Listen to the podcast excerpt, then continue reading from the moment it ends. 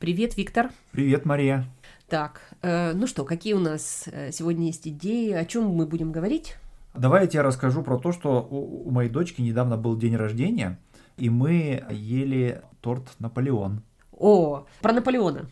Про Наполеона. Ну, э, сначала, сначала про торт. Сначала про торт, да. Э, сначала Это про такой торт. замечательный, очень вкусный торт, который в России, в бывшем Со- Советском Союзе и даже в скандинавских странах называется Наполеон, но а во Франции, в Италии он называется «Тысяча слоев». Да, в общем, это отражает то, и как, в общем, Наполеон, этот торт готовится, потому что там очень-очень много тонких слоев и очень много крема. Ну, э, это, пожалуй, такой очень, такой королевский торт. И то, что он носит имя Наполеона в, в России, свидетельствует об отношении к Наполеону, которое характерно для русской культуры или русского общества. Слушай, но ведь э, ты понимаешь, это же парадокс, потому что Наполеон в России, ну, учитывая войну 1812 года, учитывая его вторжение и то, какое э, влияние эта Мгм. война э, произвела на российское общество, в общем, это враг.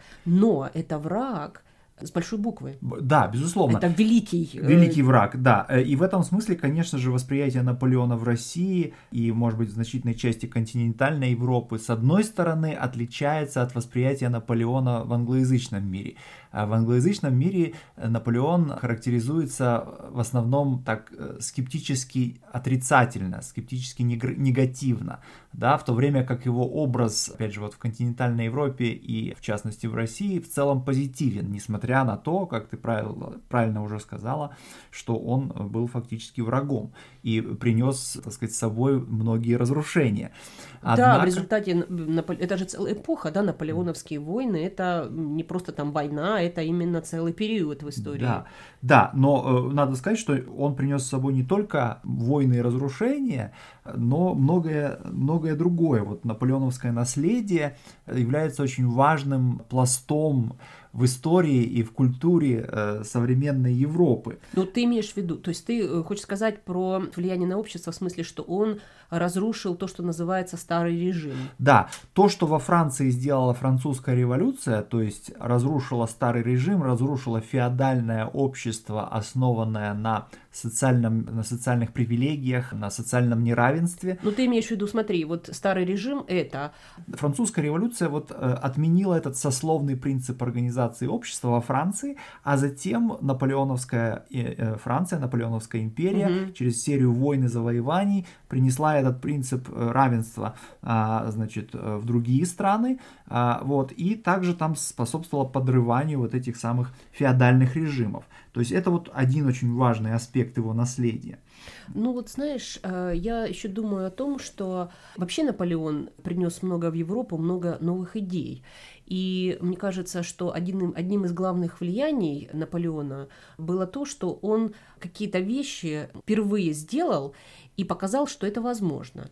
Несмотря на то, что впоследствии, после наполеоновских войн, очень многие режимы были восстановлены, то, что называется старым режимом, Мгм, там, скажем, не до конца.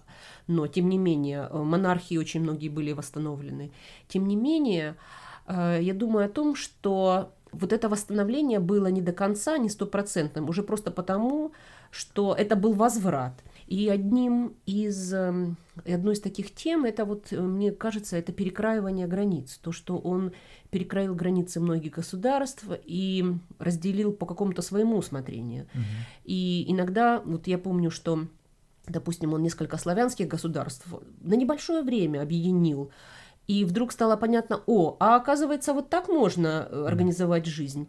И не только согласно имперскому принципу, но и какому-то другому, такому какому-то культурному, общенациональному, какие-то связи национальные, культурные.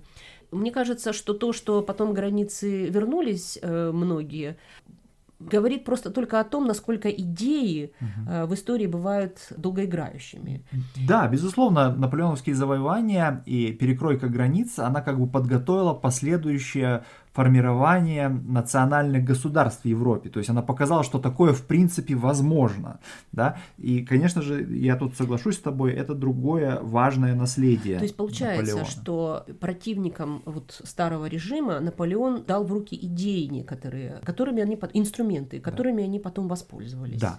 Ну и э, также третьим важным наследием Наполеона было то, что в процессе борьбы с ним сформировался, сформировался романтизм фактически, да, националистическая реакция на завоевание Наполеона в Германии, в России, породила культуру романтизма, из которой сложились современные культуры этих стран, да, потому что матрицей в значительной степени русской культуры является, конечно же, романтизм, и, конечно же, это касается также и современной немецкой культуры, да, то есть даже вот в процессе борьбы с Наполеоном происходило какое-то важное изменение, да, вот в этих обществах, которое породило современные, значит, Россию, Германию э, и прочие многие страны континентальной Европы. Да, слушай, я вот подумала еще, знаешь, о том, что не могу не упомянуть то, что одно из одно из главных произведений русской литературы, да, «Война и мир» Льва Толстого. В общем, это же о войне с Наполеоном. Войне да? с Наполеоном, да. И, э, безусловно, Толстой, он критик Наполеона, да.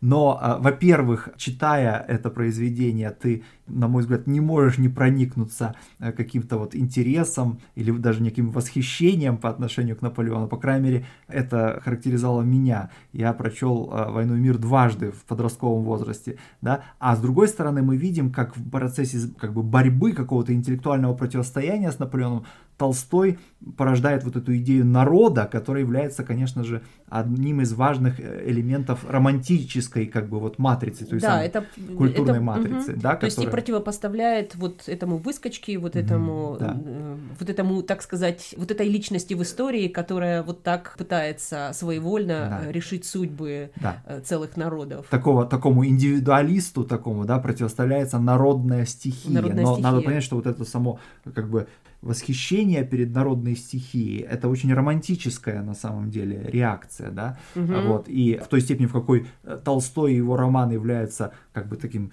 культурообразующим в значительной степени угу. для, для э, русской культуры, э, ну, можно сказать, что, опять же, вот именно как реакция на Наполеона вот угу. и возникла русская литература, и, и в частности, и, и в целом русская культура. Знаешь, мне еще хотелось бы вспомнить о каких-то очень конкретных вещах, не только вот мы говорили сейчас об очень высоких материях, влиянии Наполеона на политику, на общество, но есть еще такое очень конкретное наследие Наполеона, и примером таким я думаю, что является правостороннее движение. Вообще то, что до Наполеона менее последовательно там разные страны придерживались какой-то системы, это понятно. И вот именно Наполеон, да, ввел в, завоевав многие европейские страны, он ввел правостороннее движение, ввел эту систему. Угу.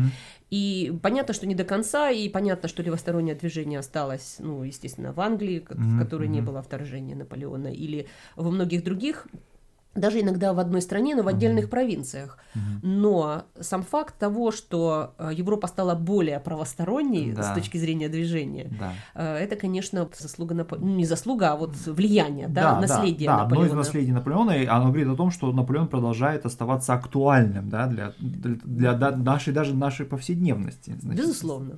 Ну хорошо. Хорошо, да, спасибо. До свидания. До свидания.